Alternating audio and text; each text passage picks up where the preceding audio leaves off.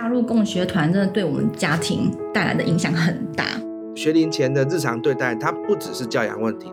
美国有个研究哦，在十四岁之前的孩子，听力的学习是大于视觉的学习。今天在一个自由学校里面，它它有可能是长这样。那对你来说，你会想要怎么做？听众朋友，大家好，欢迎收听《越狱》。这一集我们来聊一个非常时事，也是正在发生的当下的一个新闻哦。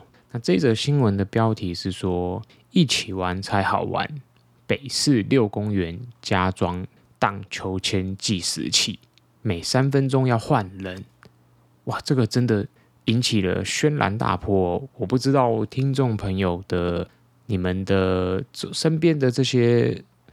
各式各样的朋友们，他们有没有在关注这样的消息？那因为刚好我的 Facebook 上面很多家长，所以这几天哇，这个页面像是被洗版一样的疯狂的，有各式各样的朋友们都分享了他们对这则新闻的看法。那本来呢，我其实没有特别的在意这件事，但是当我一看到这个新闻的标题的时候，我的第一个反应就是。这简直是天才才能想出来的招数啊！荡秋千计时器这个东西到底会不会发挥功用呢？我就很怀疑哦。然后第二个是说，荡秋千的时间一个人有几分钟呢？哇，台北市政府很厉害，他想到是三分钟。我不知道大家对三分钟的概念是什么。那今天我就把这个议题刚好带到我在实习的。实验教育的团体去问了我们九年级，也就是国三生的孩子们。我问他们说：“诶，你们知道这个新闻吗？”然后蛮好笑的，孩子们知道这则新闻的人其实不多。那我就跟他们讲了一下，要设一个秋千计时器，然后只能玩三分钟。然后马上就有学生就直接说：“三分钟太短了吧？我裤子都还没有坐热就结束啦，为什么不是八分钟、十分钟？”所以我觉得这个新闻很好玩的是，时间的争议对每一个孩子来说，大家都在想为什么是三分钟。所以我也不知道这三分钟是哪里来的。可能他们觉得，假设十个人每个人三分钟，这样就三十分钟就过去了。那这样子对他们来说，可能觉得这样已经这个使用率才会够高。搞不好我们还可以算所谓的翻桌率，哇，翻桌率要高，这个餐厅的生意才会好。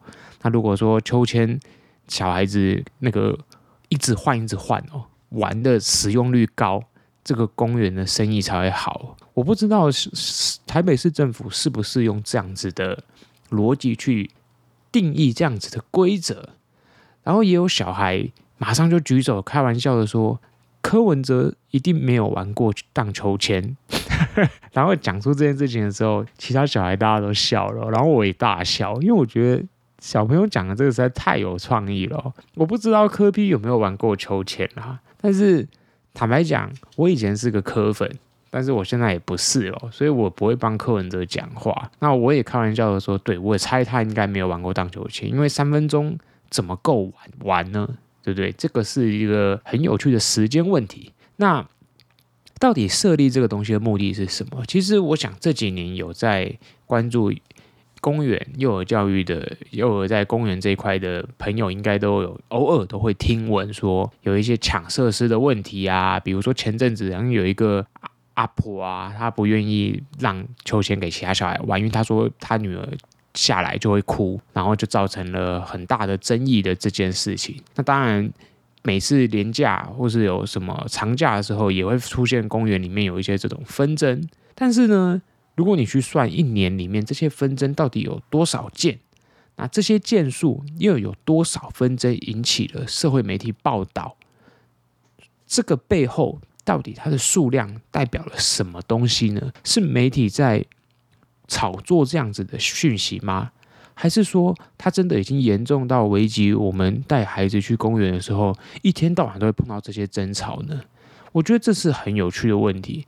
比如说我自己来说好了，我也会带我小孩去公园啊。然后我看到的是，大家虽然都会去想要用那个器材，可是每个人之间是有一点距离跟保持一个协调跟沟通的。所以有些妈妈会去问别的孩子说：“我的小孩也要玩，你还要玩多久？”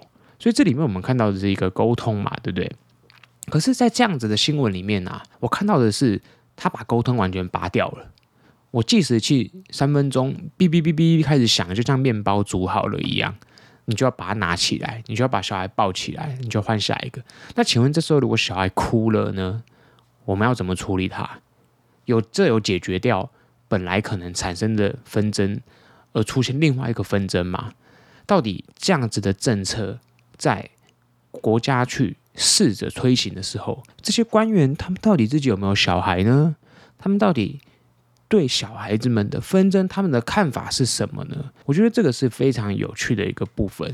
然后我今天刚好上班的时候有一点空闲时间，我就查了一下，我在查说全世界到底有哪些国家也用了类似的方式，让孩子们玩荡秋千是要用计时器。轮流玩，那我就用 Google 去打了关键字，荡秋千的英文就 swing 嘛，对不对？S W I N G，然后你就打一个 rotate，就轮转，然后找不到东西。然后如果你打一个 swing，然后你打 timer，还是找不到东西。那到底要打什么呢？后来我尝试了几个关键字，都没有找到任何一个国家施行类似这样子的一个轮转方式，所以我就想啊。台北市政府怎么会这么厉害呢？他们到底怎么想出这个荡秋千计时器的方式？到底那个背后的逻辑是什么？实在是让人匪夷所思哦。然后，到底这个东西能不能解决问题呢？为什么当我在提问我班上的学生的时候，一大堆学生马上就七嘴八舌的开始讲说这个会有问题，这个根本就是一个听起来就完全没有逻辑的政策哦。那回到我们的一个生活实例里面，如果你要我去举例说什么样的事情跟这个秋千事件很像，我想到一个很变态的一个例子，那就是你知道哦，我不知道各位听众朋友有没有在业界上班工作，有一些大楼很奇怪哦，他们当初设置的时候可能空间特别的小，所以一间大楼的厕所就只有三间这样子。就男厕可能就三间，女厕就两间，很多大楼都是这样子哦，不是只有少少的哦。那这栋大楼里面，当有人想要大便的时候，他就要去厕所嘛，对不对？啊，他去厕所，他在里面干嘛？你不知道嘛？啊，他可能除了大便以外，他可能划一划手机，对不对？听一听音乐，或是打个盹，不小心睡了一下，啊，我们不知道。可是这时候，外面如果有人要上厕所的时候，哎，靠，怎么没办法进去啊？那个是红色的，有人一直在用，哎啊，他就外面很急，然后这时候就造成了这个跟秋千类似的现象嘛，对不对？你说，哎，我需要用这个设施啊，啊，为什么你不给我用？为什么你要在里面睡觉？为什么你要在里面划手机？哎呦，听起来好像有点道理哦，很类似，对不对？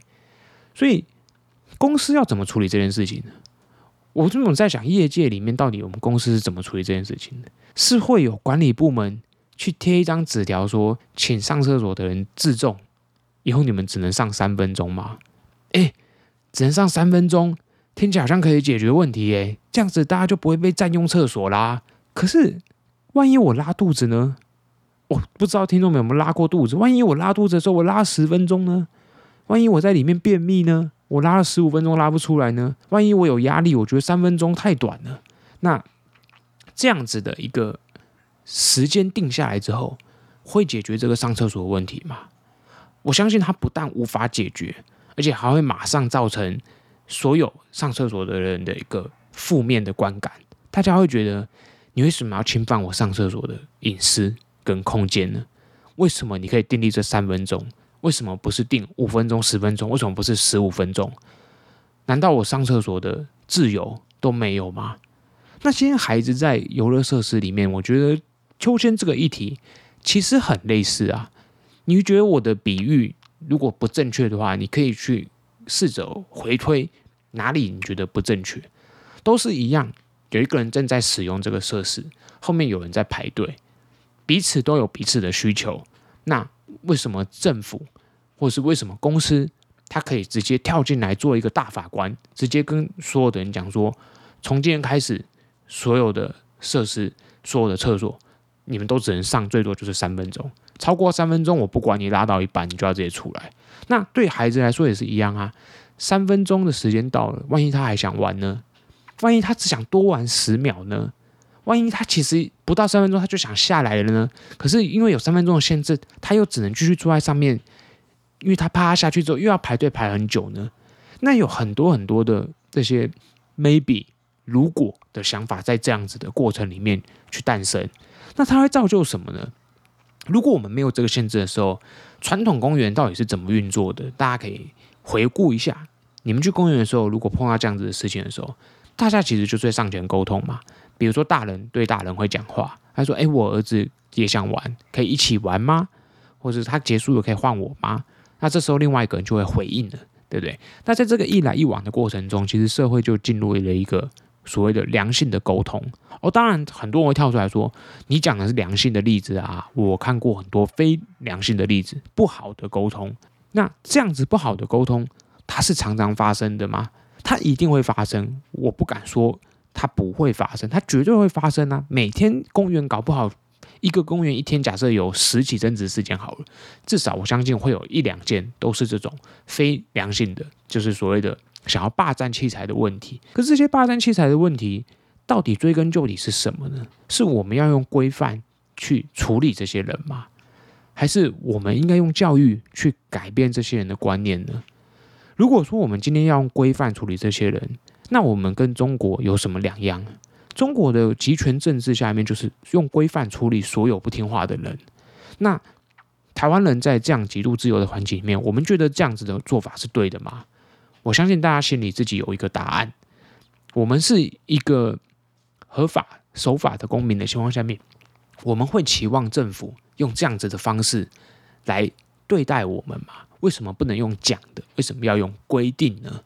这是我在看待这则新闻的时候，我认为最有趣的地方是，他设立了一个规范，他设立了一个限制，去直接的决定了孩子们的玩乐是要用什么形式。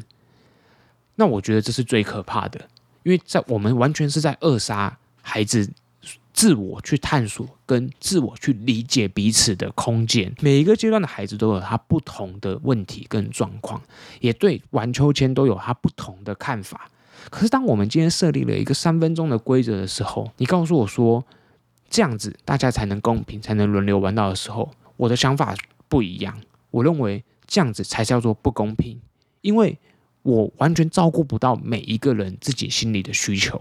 当然，我觉得听众朋友很多人会觉得啊，这个你讲的都太理想化了啦，你这个怎么可以这样子呢？我们在公园就是碰到很多状况啊，我觉得这样子是最好啊，不会发生任何问题啊。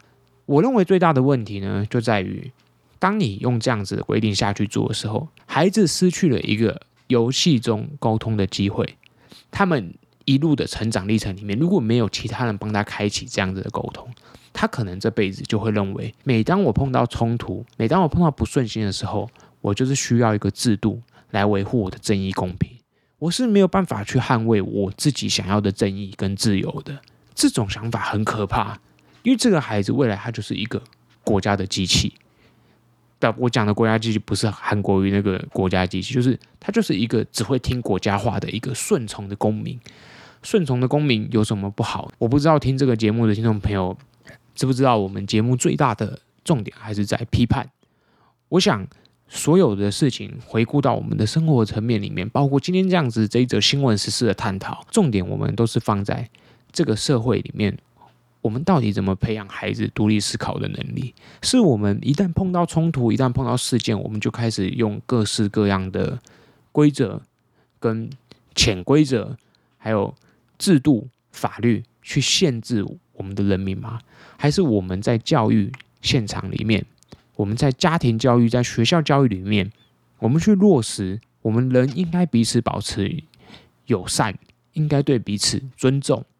那在这样子的游乐空间里面，我相信不需要什么计时器，孩子绝对可以做到我们希望达到的效果。再者，最后这则新闻我想要讲的是，我看到网络上有一个报道，也写得非常的清楚。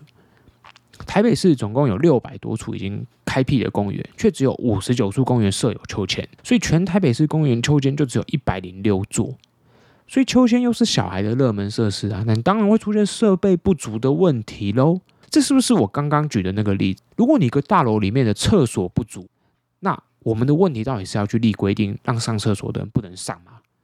还是我们应该要增加厕所呢？我觉得这个问题实在是太有趣啦！我们到底是要增加厕所呢，还是去限制上厕所的人的时间到底要多少呢？我觉得，当大家去看看台北市的空地，你会看到所有的空地一旦被铲平之后，马上就被建商盖起房子了。那这些空地可以变成公园吗？这我不知道。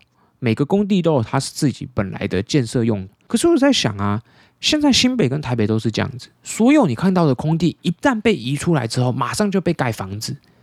那如果说这些空地可以变成公园呢？秋千不知道可以设几十座了。有时候很好玩哦，一个设施会排队会热门，就是因为它实在太少了。那为什么我们不能增加数量呢？每一个公园都只能有两个秋千吗？这到底是谁设定的规定呢？我想这个问题就留给听众朋友自己去解，好吧？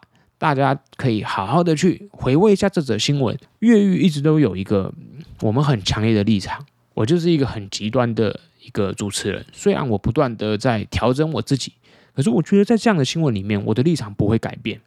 我非常非常的反对这样子的措施，并不是因为我讨厌新北市什么，而是我觉得这样的设设备，这样子的所谓的计时器，它会完完全全的破坏了。孩子玩乐的性质，以及完全不尊重每一个孩子的玩乐需求，最后是扼杀了孩子的沟通能力。